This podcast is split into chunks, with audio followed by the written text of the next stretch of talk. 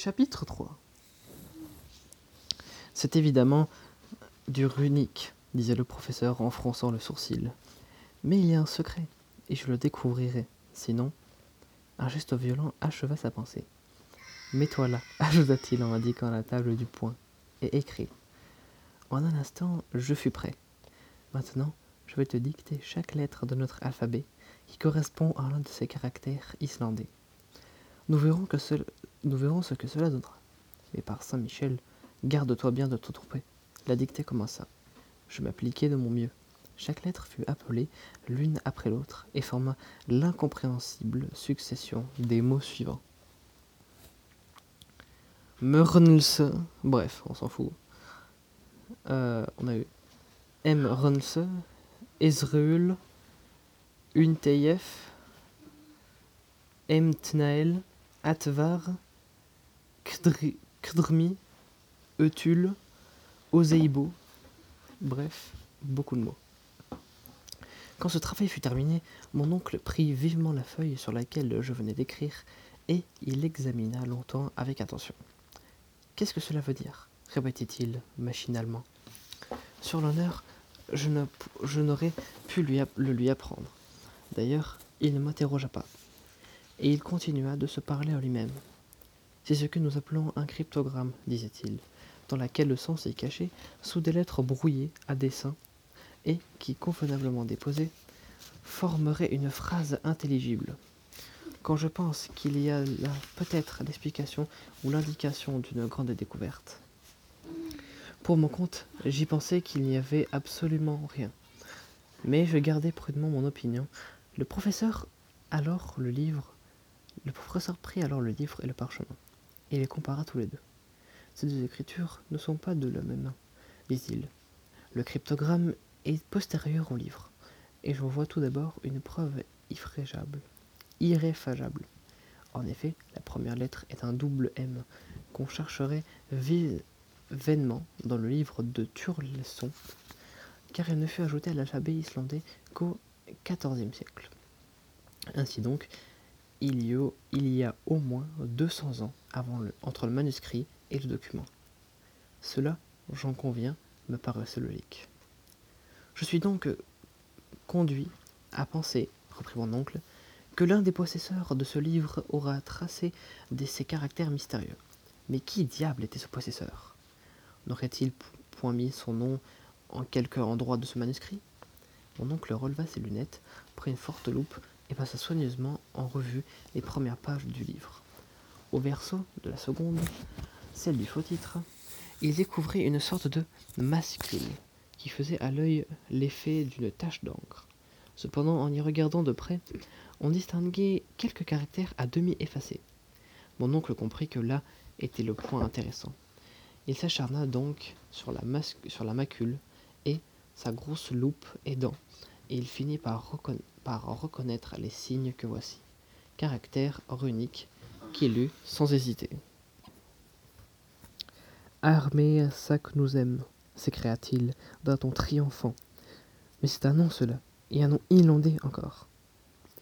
Celui d'un savant du celui d'un savant du XVIe siècle, d'un alchimiste célèbre. Je regardai mon oncle avec une certaine admiration. Ces alchimistes, reprend-il, Avicenne, Bacon, Lulle, Par Paracels, étaient les véritables, les seuls savants de leur époque. Ils ont fait des découvertes dont nous avons le droit d'être étonnés. Pourquoi ce sac musème n'aurait-il pas enfoui sous cet incompréhensible cryptogramme quelque surprenante invention? Cela doit être ainsi. Cela est. L'imagination du professeur s'enflammait à cette hypothèse. Sans doute osais-je répondre, mais quel intérêt pouvant avoir de ce savant à cacher ainsi quelques merveilleuses découvertes Pourquoi Pourquoi? Eh, le sais-je Galilée n'en a-t-il pas agi ainsi pour Saturne? D'ailleurs, nous verrons bien. J'aurai le secret de ce document, et je ne prendrai ni nourriture ni sommeil avant de l'avoir deviné. Oh, pensai-je. Ni toi non plus, Axel, reprit-il. Diable, me dis-je. Il est heureux que j'ai dîné pour deux. Et d'abord, fit mon oncle, il faut trouver la langue de ce chiffre. Cela ne doit pas être très difficile. À ces mots, je relevai vivement la tête. Mon oncle reprit son soliloque. Rien n'est plus aisé. Il y a dans ce document 132 lettres qui donnent 79 consonnes contre 53 voyelles. Or, c'est à peu près suivant cette proportion que sont formés les mots des langues méridionales, tandis que les idiomes du Nord sont infiniment plus riches en consonnes. Il s'agit donc d'une langue du Midi. Ces conclusions étaient fort justes. Mais quelle est cette langue? C'est là que j'attendais mon savant, chez lequel, cependant, je découvrais un profond analyste.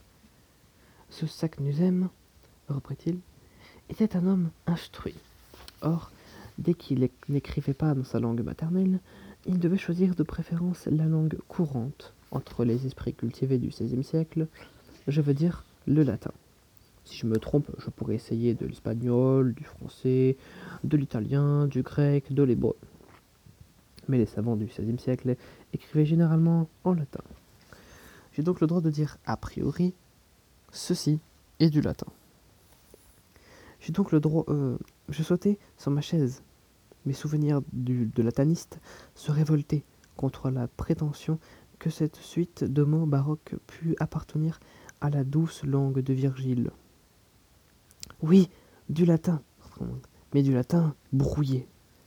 À la bonne heure, pensai-je. Si tu, si tu le débrouilles, tu seras fin, mon oncle.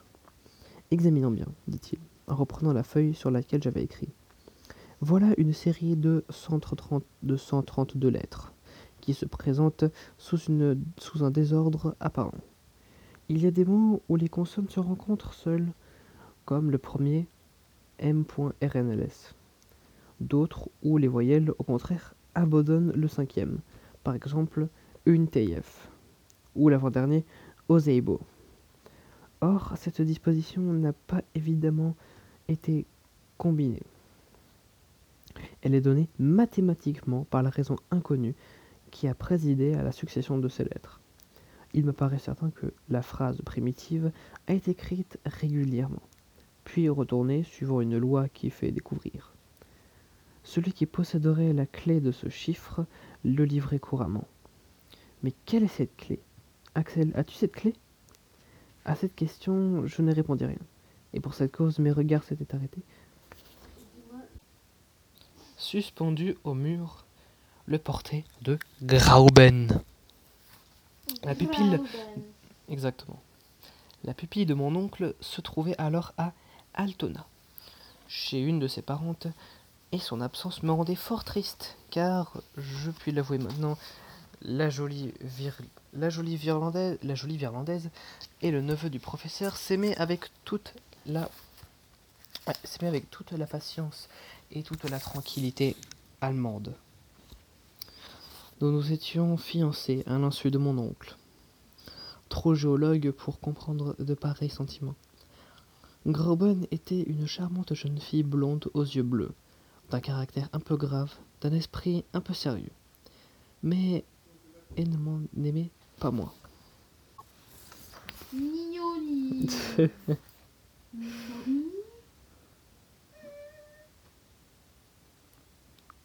Je revis la fidèle compagne de mes travaux et de mes plaisirs.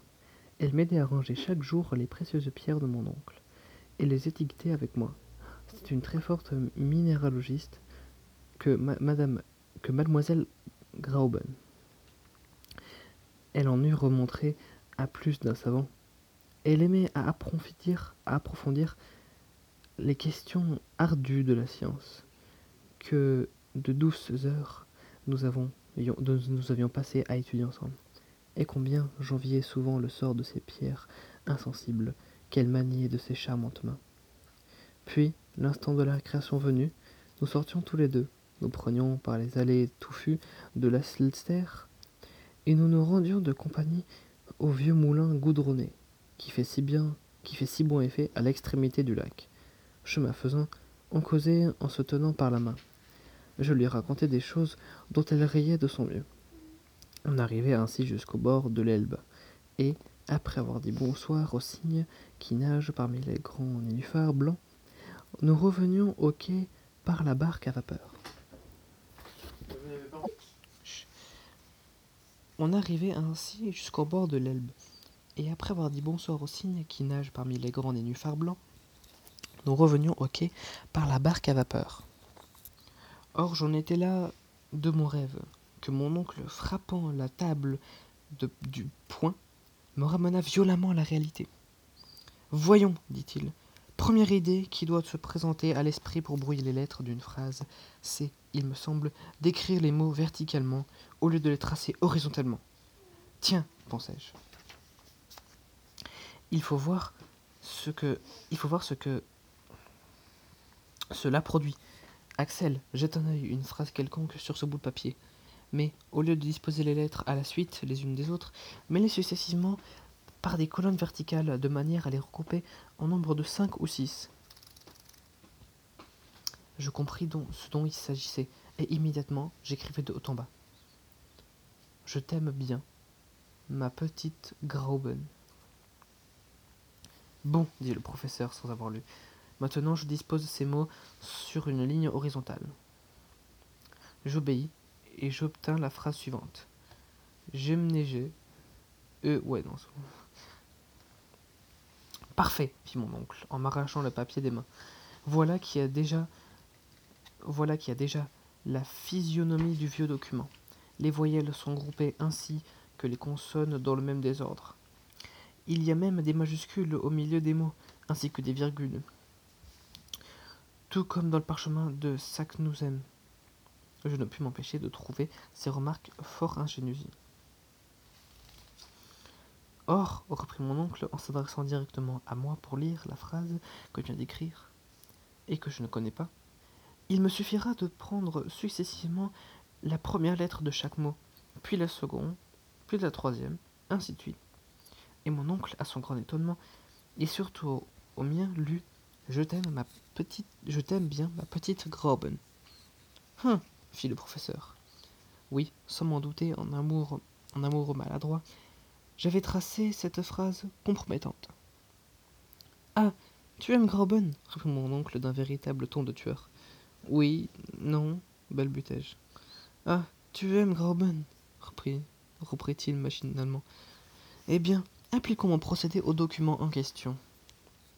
Mon oncle retombait dans son, dans son absorbante contemplation, oubliait déjà mes imprudentes paroles. Je dis imprudentes car la tête du savant ne pouvait comprendre les choses du cœur. Mais, heureusement, la grande affaire du document l'apporta.